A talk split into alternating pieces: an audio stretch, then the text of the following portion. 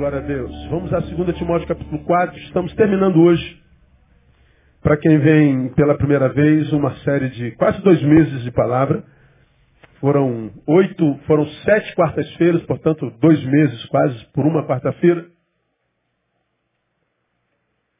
Falando sobre solidão. Solidão que é conhecida como mal do século. E é mal do século desde que os séculos são contados. Ela traz um monte de sequelas naqueles que são acometidos por ela e não podia ser diferente. Falamos sobre o que nesses dias?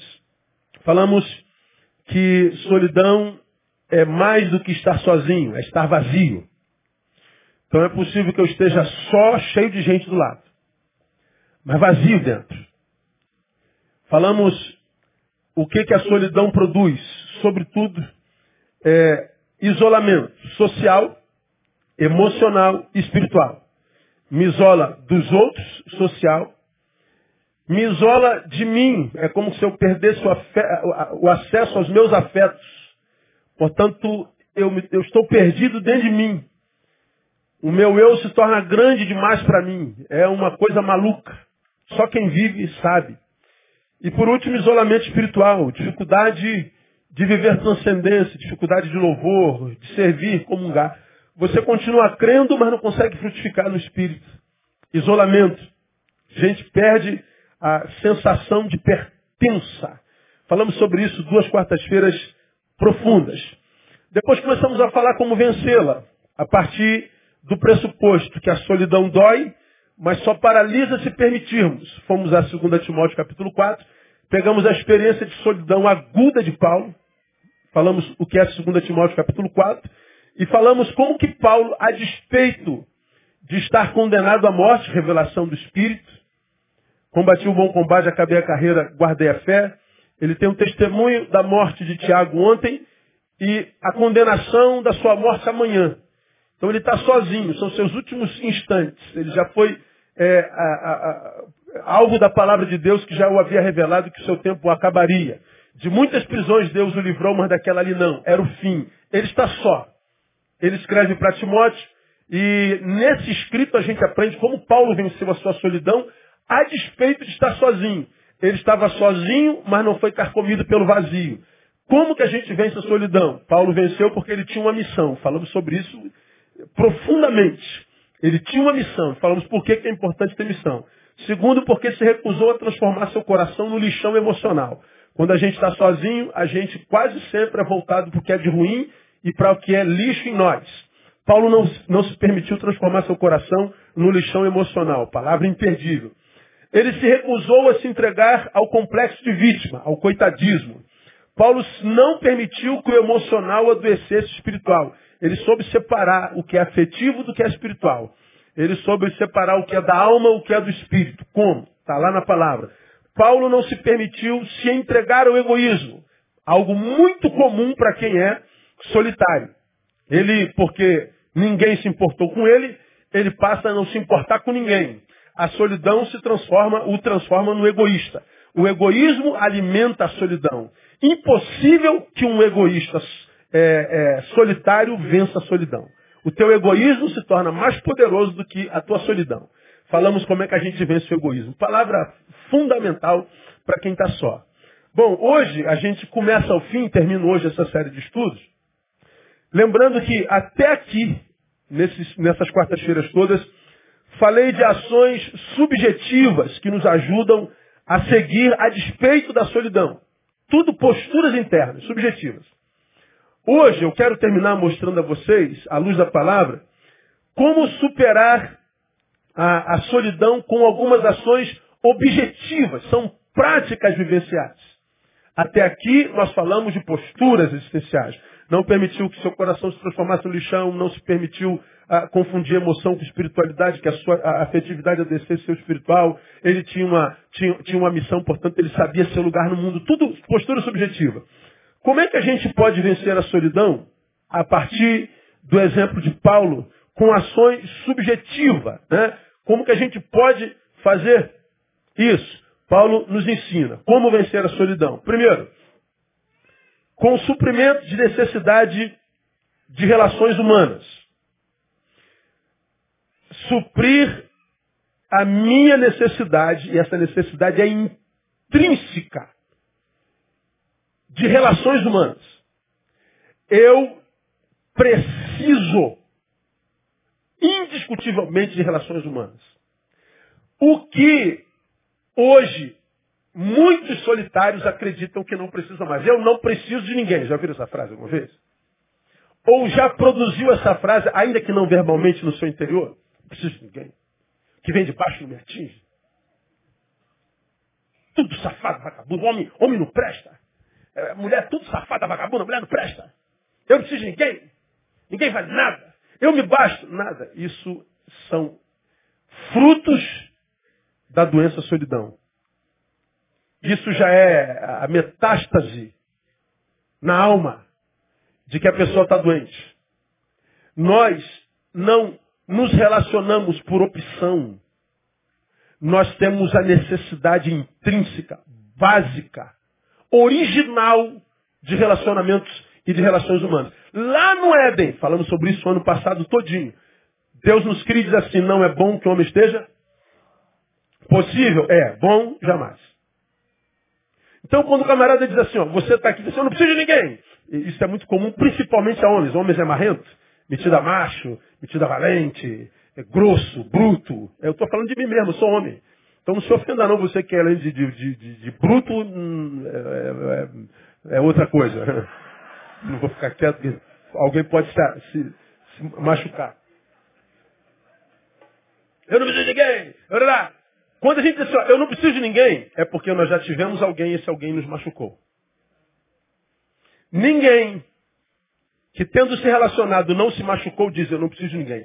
Se eu tive relações saborosas, construtivas, relações que me fizeram bem, me enriqueceram, como eu disse no culto do amigo do ano passado, a amizade é uma junção de dois mundos. Que, porque se fundem pela amizade, nos enriquecem, nos tornam um ser ao quadrado. Né? Então, a, a, a amizade, ela, ela enriquece. Agora, quando nós temos relações furtivas, ou seja, que nos furtam, que nos roubam, que nos machucam, nos adoecem, ela ao invés de fundir dois mundos, ela, elas é, diminuem o nosso pela metade. É como que a relação furtiva levasse parte de mim e empobrecesse. Ora, se alguém passou na minha vida, me machucou, me empobreceu, minha vida passou a ser pela metade, eu vivo 50% da minha possibilidade, ora, foi por causa de alguém, lógico que quando chega um novo alguém, eu falo, pô, se aquele alguém me levou metade de mim, quem me garante que esse alguém não vai me levar a outra metade? Então eu prefiro ficar sozinho. Eu estou só por autopreservação. Quem se autopreserva do outro é porque já teve um outro na vida que lhe fez muito mal. Então, se você é destes ou destas, que diz assim, eu não preciso de ninguém, você, sobretudo, precisa admitir, por amor próprio, que esse diagnóstico já é produto de uma visão adoecida. Não acredita no teu diagnóstico. Eu falo no nome de Jesus, com amor sobre a tua vida. Porque quando você diz eu não preciso de ninguém, você está dizendo, Deus, eu discordo do Senhor. Então você já está vivendo numa postura antagônica a Deus. Você não pode acreditar que você esteja bem. Você pode ter seus afetos adoecidos, mas a sua razão pode estar bem. Se eu estou numa postura antagônica enquanto diagnóstico a Deus, não é possível que você diga, eu estou certo. Para você ver aonde é que a gente chega. E tantas vezes nós nos abraçamos a isso, eu não preciso de ninguém, porque foi machucado. Estamos caminhando num antagonismo a Deus e a gente nem percebe isso. E a gente, no sentido de se autopreservar, na verdade, inconscientemente faz a manutenção da doença que já me tomou. Aí eu não me relaciono com ninguém, não quero saber de ninguém, não falo com ninguém, ninguém me machuca mais. É verdade, mas ninguém te abraça mais, ninguém te beija mais, ninguém te admira. Ninguém compartilha o pão. Você não senta à mesa para partir o pão com singeleza de coração com ninguém. Você não troca mais afetos. Você não quer mais saber de ninguém. Bom, você perdeu a necessidade de ter em si uma fonte de amor. Porque se você não compartilha amor, não precisa ter amor dentro. Se você não compartilha a vida, não precisa ter fonte de vida dentro. Então o que sobra em você é uma cisterna rota. Jeremias 45. Deus dizendo que tem uma coisa contra o seu povo, que me deixaram a mim manancial de águas vivas e buscaram para si cisternas rotas que não podem reter as águas. É diferente uma água de cisterna de uma água que é fonte de rio. Aquela está correndo, está sempre límpida. Mas a, a água de, um, de, um, de, uma cisterna está parada, rota. Então, quando nós chegamos ao ponto de falar, eu não preciso de ninguém, é porque nós estamos, sobretudo, precisando de alguém mais cedo ou mais tarde. É como aquele pessoal que, você já me viu falar sobre isso aqui, é, o cara diz assim, é, como é que é os três, as três falácias, né? Pós-modernidade é uma falácia só. Como é que alguém pode se submeter à pós-modernidade nos seus valores? Ah, o cara diz assim, é, como é que é? Ah, eu sou, eu sou comunista. E ele defende a tese comunista. O outro diz, eu sou ateu. Ele defende a, a causa ateia religiosamente. Eu sou feminista. Homem não, abaixo a masculinidade. Sou feminista. Aí aparece alguém e fala assim, tu é comunista até ganhar na loteria. Porque na, na, na, na, ideia de dividir tudo igualmente, quero ver você ganhando na loteria, dividir igualzinho para todo mundo que você conhece.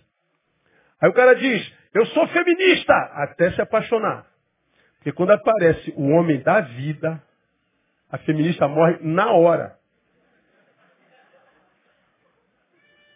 Eu sou ateu, até o avião começar a cair.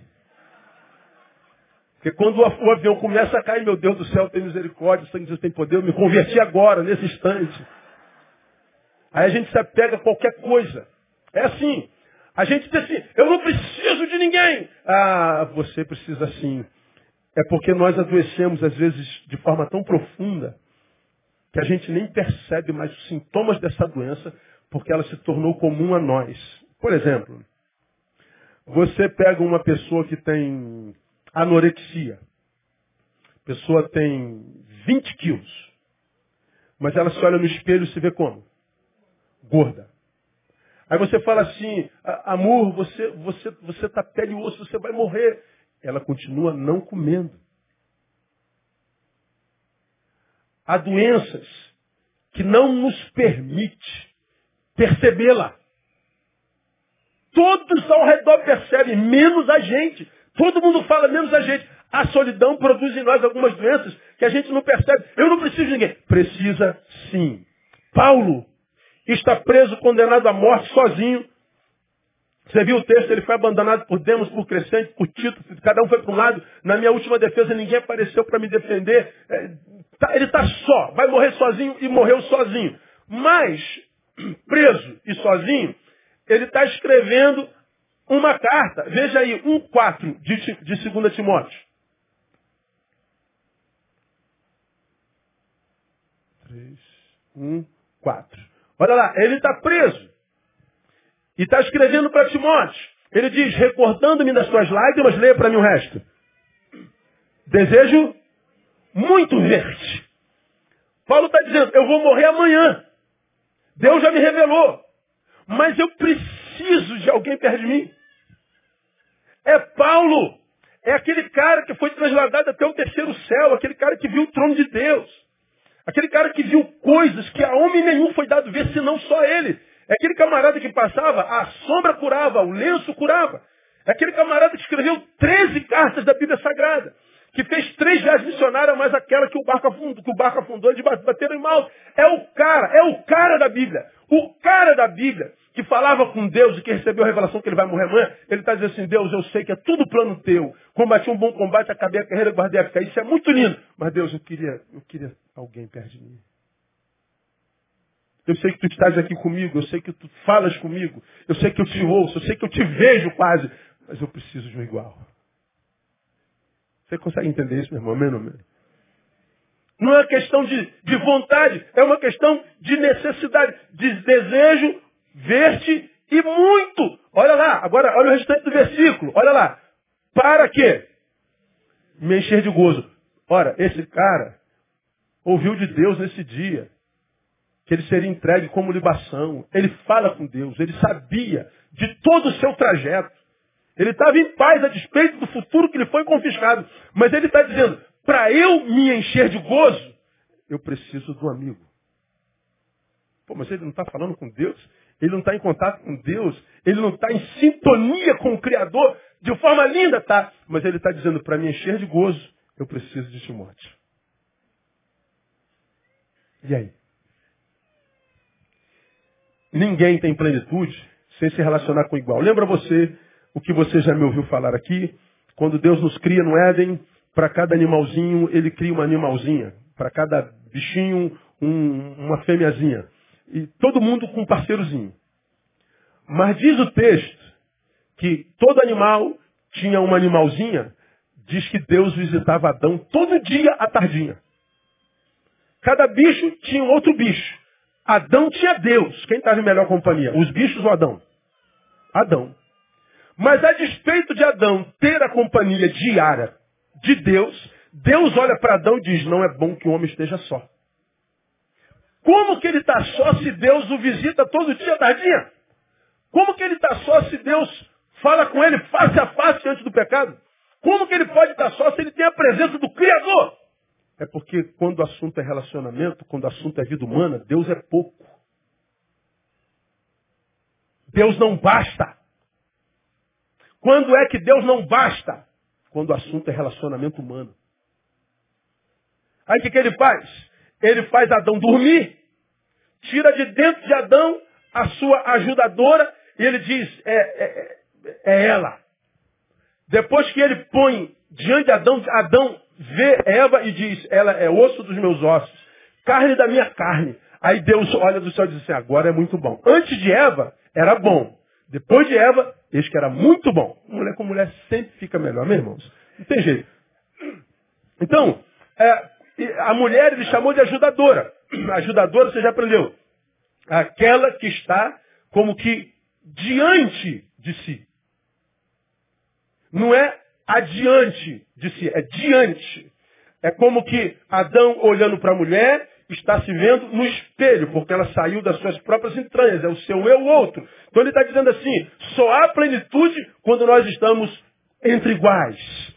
Se não, não há plenitude, mesmo que eu tenha, que eu tenha intimidade sobrenatural com Deus.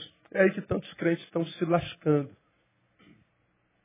Essas espiritualidades loucas que a gente vê Brasil afora de gente querendo curar todo mundo, de gente querendo é, é, tirar tudo de todo mundo, de gente querendo vender essas imagens de santarrão. É, é, é, é culto disso, libertação, cura interior, que não sei o que, nego mexendo nas interioridades, nos afetos dos outros, achando que tudo é demônio, não sabe que está mexendo em trauma, e não sabe que pode, num, num evento desse, trazer traumas tão, tão profundos, lá do, do, do inconsciente, nem, nem, do subconsciente, é do inconsciente, e, e, e, e trazer um desequilíbrio mental e você não pode mais curar. E acha que isso é espiritualidade. E algumas coisas se cura simplesmente sentando à mesa. Algumas coisas não precisa de, fenomenologia gospel. É só o fato de estar junto. Não é bom que o homem esteja só. Achou alguém? Eu não estou falando de marido e mulher. Eu estou falando de uma amizade que se completa. Eu estou falando de alguém com quem eu possa compartilhar não só o que eu tenho, mas o que eu sou. Alguém não só com quem eu esteja, mas alguém com quem eu seja.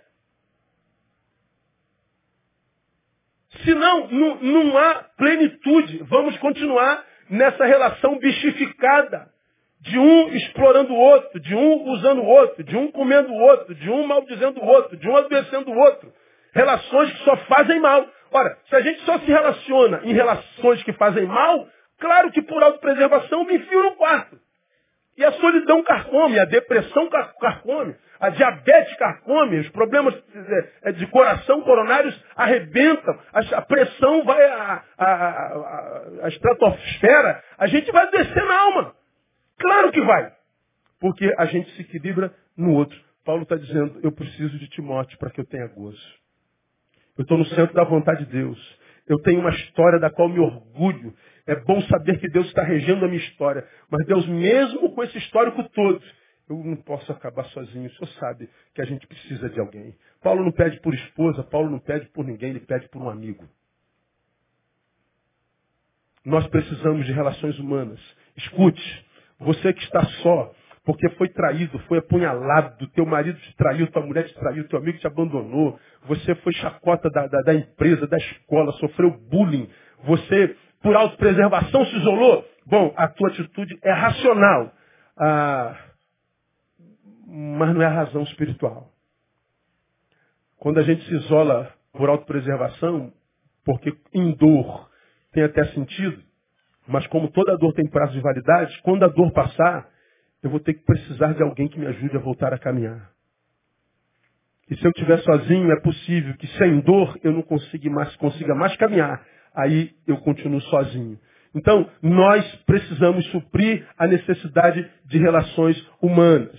Né? Quando a gente lê Provérbios 18.1, nós vemos o sábio dizendo assim, ó, o homem que vive isolado busca seu próprio interesse.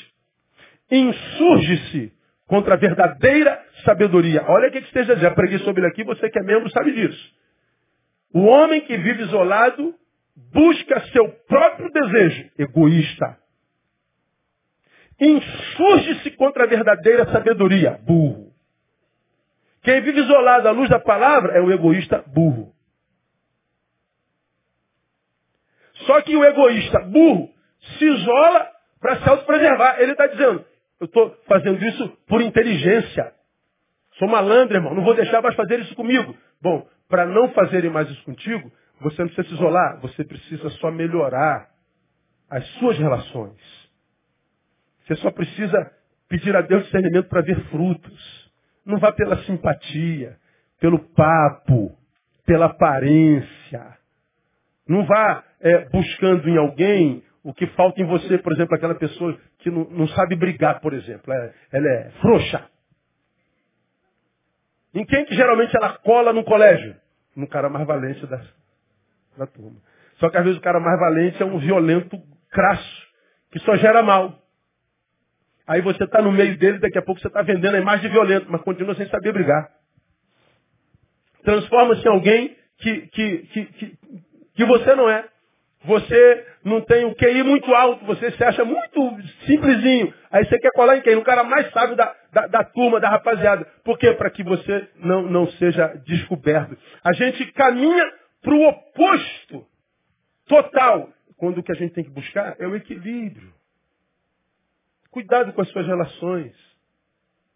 Cuidado com quem você senta à mesa. Cuidado com quem você troca suas interioridades. Não é o isolamento que nos guarda da dor relacional.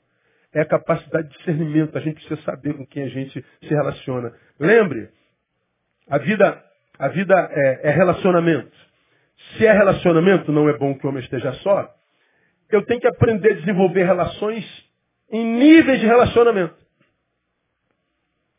Níveis de relacionamento. Você pode se relacionar com todo mundo, respeitando cada nível. Exemplo. Tem pessoas que a gente conhece que é bom dia, boa tarde. Bom dia. Ouve, bom dia, boa tarde, boa noite. Acabou. Não teve mais na história da tua vida nenhum outro diálogo. Você não sabe o nome da esposa, do marido, não sabe nada. Mas você passa por ele todo dia, bom dia, boa noite. Não tem aquela rapaziada do ônibus que vai trabalhar, que vai todo dia no mesmo horário? Não tem ou não tem? Tem. Tem ônibus até que tem, tem, tem bolo, festa. No trem, então, trem é uma benção, cara. Trem é um negócio maravilhoso. Então, todo mundo se conhece. Agora, tem, tem aqueles na rua, bom dia, boa tarde, boa noite, acabou tal. Tem aqueles que você, bom dia, boa tarde, boa noite, e aí como é que foi lá? Ó, já ampliou o papo. Lá onde, se existe um lá, vocês estiverem em algum lugar juntos, além daquele onde vocês deram bom dia. Tem um papozinho melhor, maior, vai um pouquinho, mas também é limitado. Tem aquele outro que como é que foi lá, cara? Porque eu vi que você não estava bem, porque eu sabia o que tinha acontecido no dia anterior. Ó, vocês já estavam num lugar, mas você já sabia que naquele lugar ele não estava bem por causa de algo que tinha acontecido em outro. Já é outro nível de relacionamento, já é um outro alguém. Tem aquele alguém que é, a, a, gente conversa e fala de problemas é, de trabalho. O outro a gente fala de problemas de trabalho e fala até de problema conjugal, já é outro nível. Tem gente que entra na nossa casa, não toca a campainha. Cheguei, brother. Ô, rapaz, que bom que você está aí. Quase você me pega pelado, rapaz. Você tem que dar um toque aí, dá um grito pelo menos. Mas é da casa. É parceiro, é brother, é amigo, é quase família. É adotado pela família toda. Mas o máximo que ele vai é na cozinha. Existem aqueles que moram com a gente em casa, que sabem como a gente é, independente de todos os outros que só nos veem fora da casa. E há aquele ou aquela que entra no quarto com a gente, dorme com a gente. É esposa, é marido. Níveis de relacionamentos.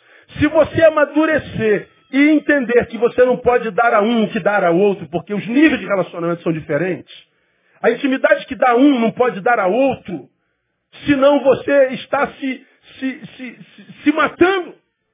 Aí você faz uma amizade no futebol, aí você fala, esse cara é meu melhor amigo. O que, você sabe dele além do sábado de manhã?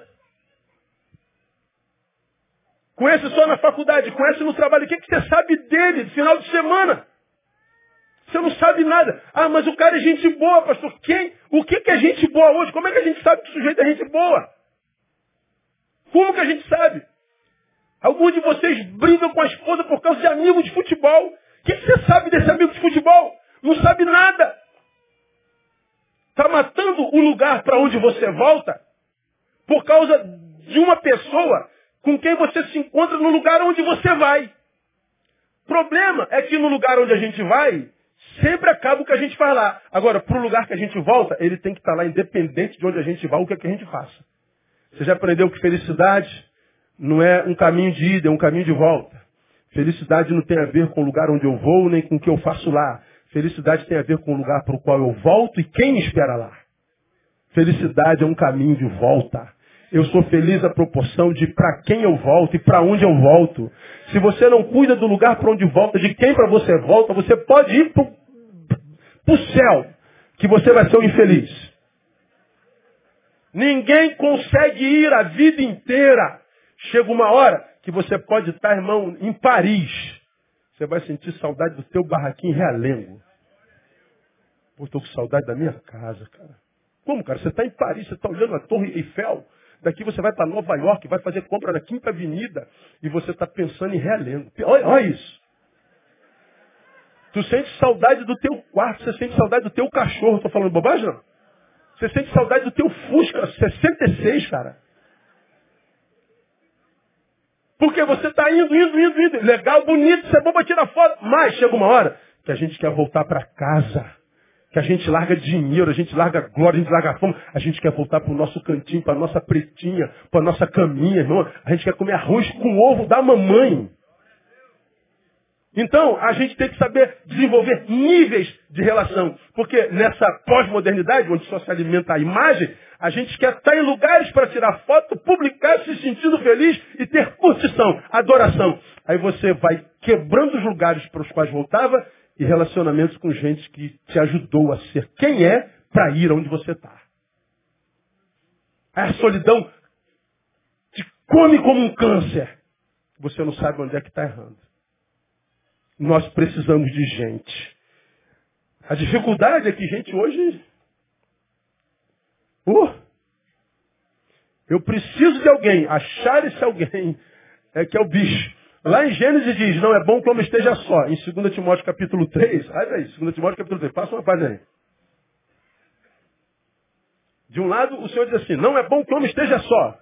Mas aí 2 Timóteo capítulo 3 diz, sabe porém isso, que nos últimos dias sobrevirá um tempo penoso. Os homens serão amantes de si mesmos, gananciosos, presunçosos, soberbos, blasfemos, desobedientes aos pais, ingratos, ímpios, sem afeição natural, implacáveis, caluniadores, incontinentes, cruéis, inimigos do bem, traidores, atrevidos, orgulhosos, mais amigos dos eleitos que amigos de Deus, tendo aparência de piedade, mas negando-lhe o poder. Afasta-te também desses. Pelo amor de Deus.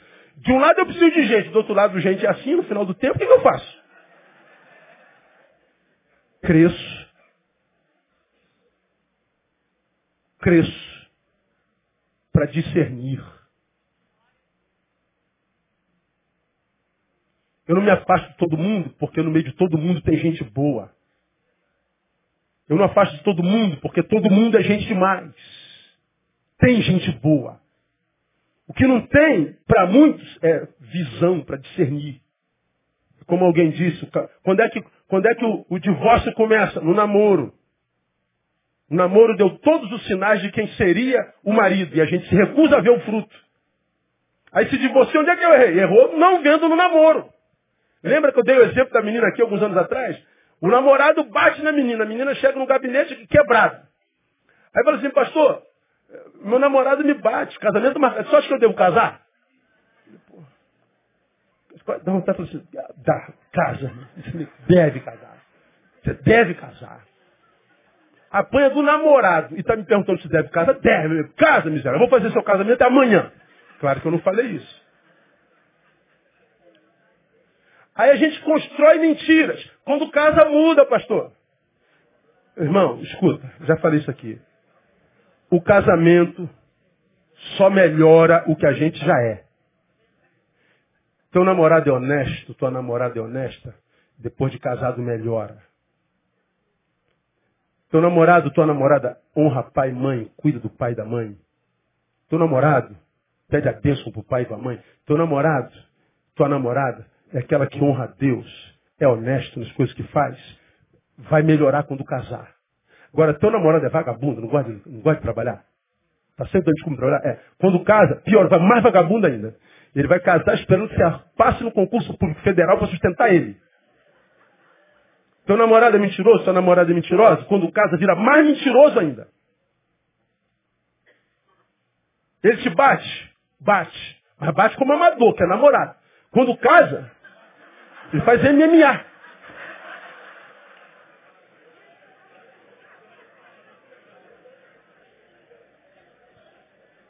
Ó oh Deus, por que, que tu não fazes nada? Não fazes nada porque você não fez o que tinha que fazer.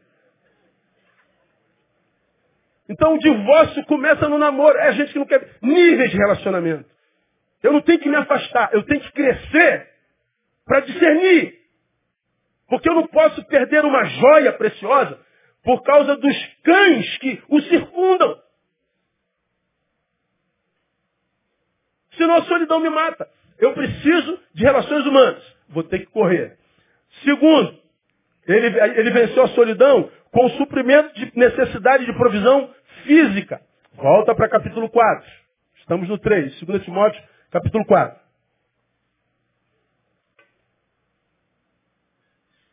Primeiro ele diz, quero ver-te para que eu me encha de gozo. Agora no 13, ele diz assim, quando vieres, traze a capa que deixei em Troade, na casa de Carpo, e os livros, especialmente de pergaminho. Traze a capa, necessidade de provisão física. Capa, naquela época, eles eram darilhos, servia para o cobrir do frio, servia para fazer sombra quando no descanso por causa do calor, servia para proteger da chuva, servia como cama, servia para um monte de coisas. Necessidade física. Não tem como vencer a solidão se a gente quer vencer a solidão só pensando em ter alguém do lado. Não. Quando eu estou só e quero vencer a solidão, eu tenho que cuidar da minha alimentação, por exemplo. Necessidade básica. Eu não quero comer, eu não quero comer. Tem que comer. Porque você precisa de saúde física. Você precisa de trabalho. Trabalho.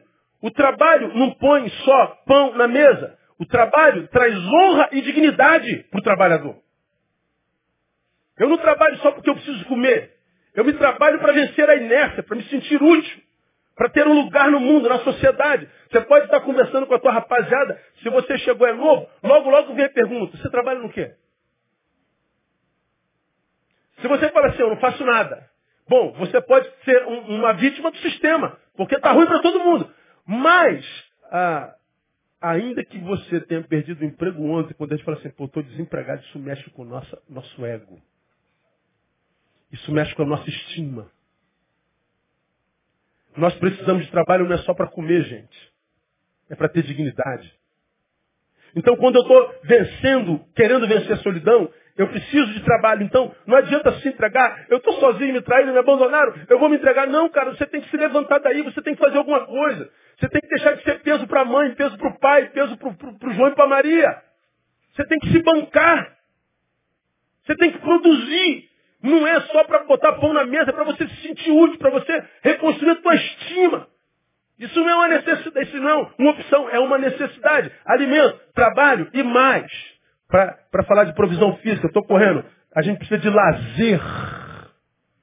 Nós precisamos de diversão. nós precisamos de descanso.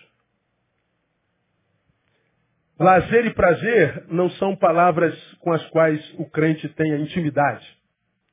Falar em prazer, quase todo mundo leva para prazer pecaminoso, sexual. Você está é, é, tá sozinho, por exemplo, ou não. Você está aí, você tem uma agenda corridona. O que, que te dá prazer hoje na vida? Pense, responda para si. Aonde é que você busca prazer? Ah, o meu prazer é Jesus Cristo. Para de palhaçada, irmão. Eu estou falando de humanidade. Estou falando de vida objetiva. Se Jesus fosse o nosso prazer, se Jesus bastasse, a gente não precisa estudar, manda Jesus fazer a prova no nosso lugar. Manda Jesus é, é, é ir lá buscar a namorada que você está precisando, o namorado que você está precisando. E Jesus já foi buscar teu marido, deve ter ido buscar a Tailândia a pé. Porque você está com 40, não chegou ainda, né? Aí começa a bater desespero. Jesus se perdeu? Não, não, não.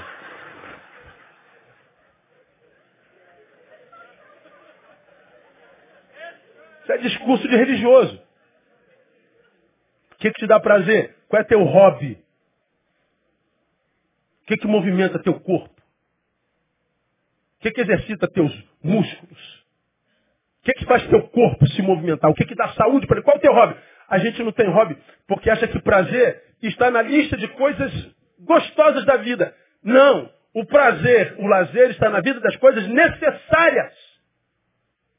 Mas peraí, mas onde o senhor tirou isso? Deus colocou na semana um dia chamado sábado.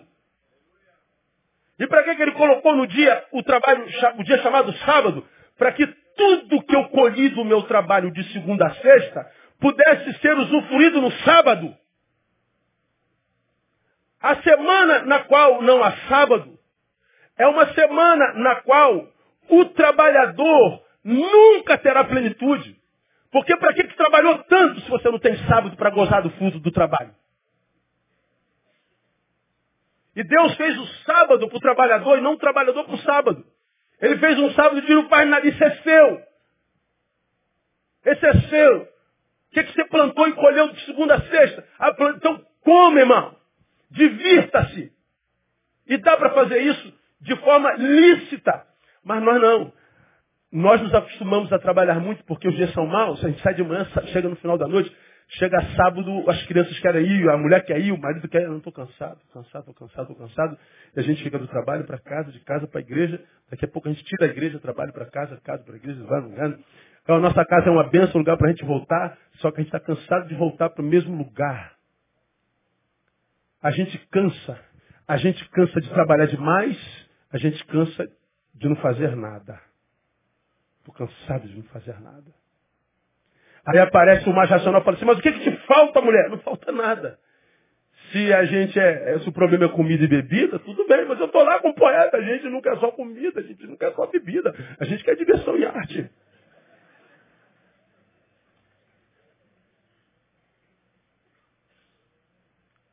O sábado é lazer. O sábado é prazer. Encontro com muita gente doente, carcomida pela tristeza, pela frustração, porque não encontra plenitude, e diz assim, pastor, eu sou um homem trabalhador, pastor, eu sou um homem trabalhador, e ele bate no peito como se fosse virtude, sendo um trabalhador que não tem sábado na semana. Se você é trabalhador, é virtude, mas se por causa do teu trabalho você não tem sábado, você é um trabalhador pecador. Você é um trabalhador em pecado, e o seu pecado faz distinção entre vós e o vosso Deus. Então, quando eu quero vencer a solidão, eu tenho que entender que eu tenho que suprir minhas necessidades básicas e físicas. Eu preciso de boa alimentação. Não dá para comer gordura a semana inteira e achar que vai ter saúde. Daqui a pouco teu sangue está cheio de gordura, o sangue não corre mais. Como? Vai afetar teus afetos. Vai mexer com a tua estrutura, com os teus neurônios, vai mexer com tudo. Daqui a pouco todas as, as, as, as taxas de tudo, está tudo fora do lugar. Ninguém consegue ser feliz vivendo com, com 19 por 15 a vida inteira. Pressão na cabeça, o tempo todo dor de cabeça, enxaqueca. Onde vem tudo isso? Quase tudo somático. Psicossomático. Aonde é que está o teu cano de descarga? Aonde que você joga as tensões do dia fora. Porque se você pega todo o carro do, do, da, da, da, lambretinha 50 é, cilindradas para uma carreta que tem 20 eixos, todos esses carros, dependente, independente do motor que puxa aquela coisa toda, lá atrás tem um caninho desse tamanho chamado cano de descarga. E aquele motor só funciona porque a pressão dele sai lá atrás. Tapa o cano de descarga para você ver uma coisa, explode o motor. Nós somos a mesma coisa. A gente trabalha de segunda a sexta, sábado é cano de descarga. Qual é o teu cano de descarga? Aonde que você se alegra, irmão? O que, que te faz rir? Ó, oh, aqui, cara, eu posso, poderia passar um, um mês falando contigo. Pensa num cara que ri pouco, introvertido por natureza. Pensa num cara que não gosta de comédia. Ah, tem um filme que. Comédia. Nem me chama pra comédia que eu não vou ver comédia. Não gosto de comédia. Aí vão as três mulheres pro cinema e eu vou ver outro filme. Vou ver Pulp, Pulp Fiction. Vou ver Instinto. Vou ver esses filmes doidos que só eu entendo. Tá todo, tem duas pessoas no cinema. A outra, a outra sala está lotada. Aí, não gosto de comédia. Não, gargalhada não faz parte da minha, da minha natureza. Aí você fala assim, cara, o que, que te faz rir? Quase nada. Quase nada. O único lugar que eu sou extrovertido é no púlpito. Acabou o culto, eu volto para o meu mundo. Como aqui eu passo o menor tempo da minha história, eu tenho que aprender a viver nesse mundo e tenho que ter escapes. Porque além de ser introvertido, não ter prazer na gargalhada, meu cérebro é muito maior do que tudo que há em mim. Eu, é, analista, racional, tudo analisa, tudo discerne. Nada passa assim, batido. Eu nem vi, eu vejo tudo, percebo tudo, discerno tudo, gesto, palavra, postura, tudo, a mente não para. O tempo todo, ouvindo problema, problema, problema, problema. A gente quer morrer o tempo todo, problema, problema, problema. Meu Deus, se eu não tiver cano de descarga, eu enlouqueço, eu dou um tiro na cabeça. A depressão bate na porta todo dia. Hoje eu entro, hoje eu entro, hoje eu entro. Não, aqui tu não entra não, meu irmão. Eu estou vendo teu coração, eu estou vendo teu coração cheio. Não, mas eu alivio ele amanhã. Deixa comigo. Meu irmão, tem que ter um hobby. Subo na minha moto. Barulho, sombra. Só motociclista sabe o que é isso, irmão. Acordo meus vizinhos todinho. Sai de cedo. Meu moço, tua moto faz muito barulho. O problema é deles, tá? É a única coisa que me dá prazer nessa vida. Vento na cara. Às vezes, num dia de manhã cedo, vou, vou lá do pontal do recreio, vou pela hora até Copacabana, chego lá, é, um peixinho com Coca-Cola com limão. Sessão de descarrego. Acabou. Só tu olhar a, a orla, meu irmão, ler um bom livro, ir num bom show, tem peças de teatros maravilhosas. Esporte. Mas a gente não, a gente é de Jesus. Minha alegria é Jesus Cristo. Então vou ficar barrigudo para a glória de Deus. Vou, vou aumentar meu metabolismo, diminuir meu metabolismo. Vou, vou, diabetes ele vai me curar. E não, meu irmão. O sábado representa o dia no qual a gente curte o fruto do nosso trabalho. Você está ganhando dinheiro, ganhando dinheiro, ganhando dinheiro, ganhando dinheiro, ganhando dinheiro, só dinheiro, dinheiro, dinheiro, dinheiro. Faz o que com esse dinheiro, irmão? Vamos jantar fora, mas você está maluco? Você acha que eu ganho dinheiro aonde? O cara tem 200 mil reais na, na conta, não pode jantar no Manolo. Aí não sabe o que está doente. Doente cheio da grana. Doente cercado de glória e de beleza. Doente. Aí morre Fica tudo aí para os filhos se matar na, na herança. Termino. A gente vence a nossa solidão com suprimento de necessidade de relações humanas, com suprimento de necessidade de provisão física e com suprimento da necessidade de provisão intelecto espiritual. Intelecto espiritual. Nesse mesmo versículo, o 13, Paulo está dizendo assim, ó, quando vieres, trate a capa que deixei tudo em casa de capa e os livros especialmente pergaminhos. Livros e pergaminho. Pergaminho é a palavra. Ele está dizendo, eu preciso de alimento intelecto espiritual. Paulo fala de livros. Veja 1 Timóteo capítulo 4. 1 Timóteo capítulo 4.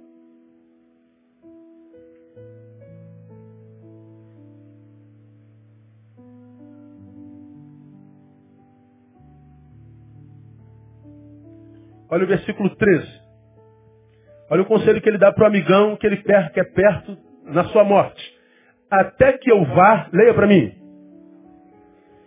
Não ouvi. Até que eu vá, aplica-te a leitura. Timóteo, lê Timóteo. Você sabe por que para mim a leitura é importante? Porque cada vez que amanhece, a gente tem menos pessoas, menos pessoas que vale a pena ouvir. Alguns domingos atrás eu falei da minha angústia, quando alguém me perguntou, pastor, em quem que senhor se alimenta? Fiz uma análise rapidinho das minhas fontes, eu já não tenho quase fonte humana nenhuma. Eu não ouço quase ninguém. Ah, o senhor é soberbo? Não, não estou falando de soberbo, irmão. Poderia não lhe responder.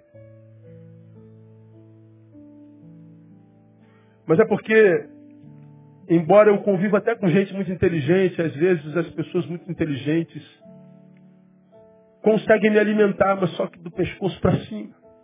Eu não só sou o cérebro. Eu quero ler os grandes filósofos, sim, quero ler os grandes teólogos. Mas eu não quero gente só que alimente meu cérebro, eu não sou só cérebro. Eu tenho 1,86m de cabeça, devo ter o quê? Me diga aí. Aqui até em cima deve ter o quê? Uns 30 quilômetros? Ih, quilômetros aí. 30 centímetros? 30 centímetros? É, né? Então, eu tenho 1,56m para baixo, de cabeça eu tenho 30 centímetros. Eu não quero gente que alimente só 30 centímetros do meu corpo. Eu preciso de gente que toque meu coração e que às vezes não sabe nem ler. Eu preciso de gente humana que toque nos meus afetos. Eu preciso de gente humilde que me ensine humildade, simplicidade. Por que caminhar só aqui em cima, hora é rarefeito demais?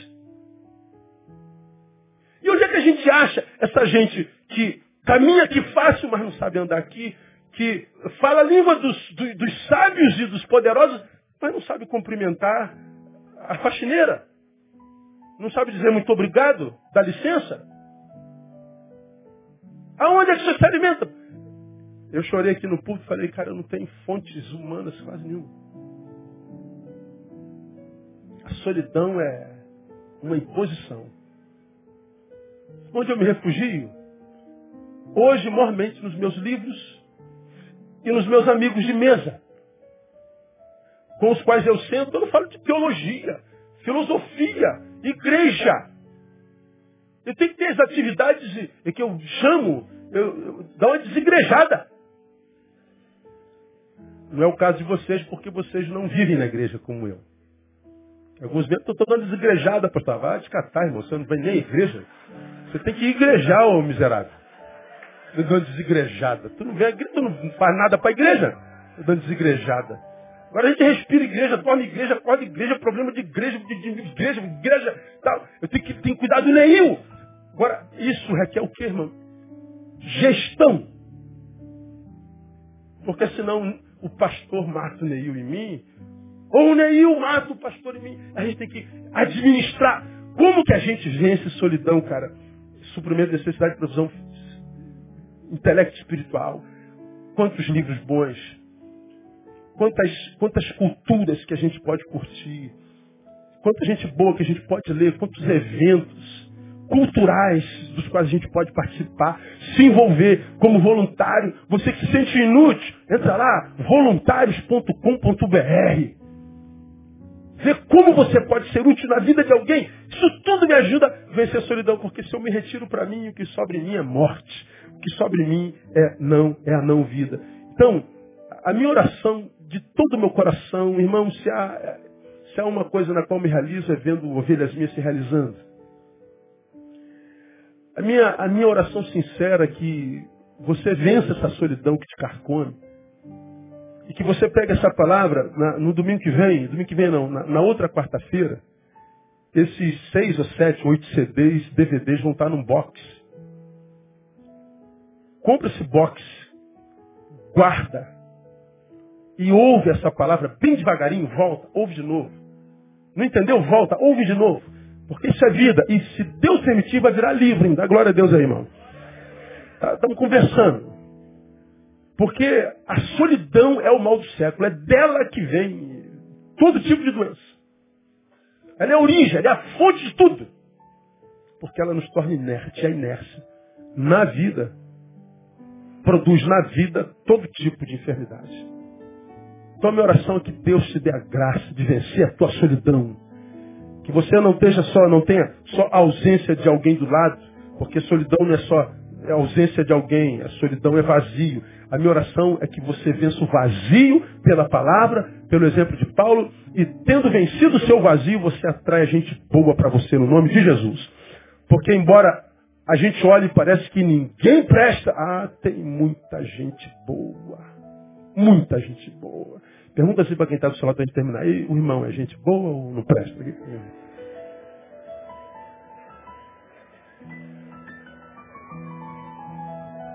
Quem é gente boa aí, diga glória a Deus. Tá vendo? Tem gente boa dessa. Todavia, não aplaudo agora não. Eu termino citando a frase de um cara que morreu só. A solidão foi sua companheira a vida inteira, um dos seres humanos mais brilhantes que o mundo já conheceu. Que se chamava Friedrich Nietzsche. Morreu louco só. Ele disse assim, minha solidão não tem nada a ver com presença ou ausência de pessoas. Detesto quem me rouba a solidão sem em troca me oferecer verdadeiramente companhia. Detesto quem me rouba a solidão sem em troca me oferecer verdadeiramente companhia.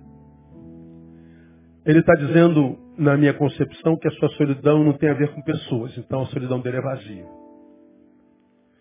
Então se vai chegar alguém que, com muito boa intenção, queira matar minha solidão, entenda que eu preciso mais do que alguém do lado. Eu preciso de alguém que tenha conteúdo para encher o meu. Porque senão eu vivo a solidão sozinho ou eu vivo a solidão acompanhada. Dá no mesmo. Acho até, ouso dizer, que viver a solidão sozinho é menos danoso. Porque a solidão sozinho é verdadeiro. Solidão acompanhado é uma mentira. É uma companhia mentirosa. Então, ah, no término dessa minha palavra, eu Desejo aos irmãos, gente que não só seja companhia para estar do lado, mas que Deus te dê a graça de atrair gente que esteja do lado e que te ajude a encher dentro. No nome de Jesus. Vamos aplaudir.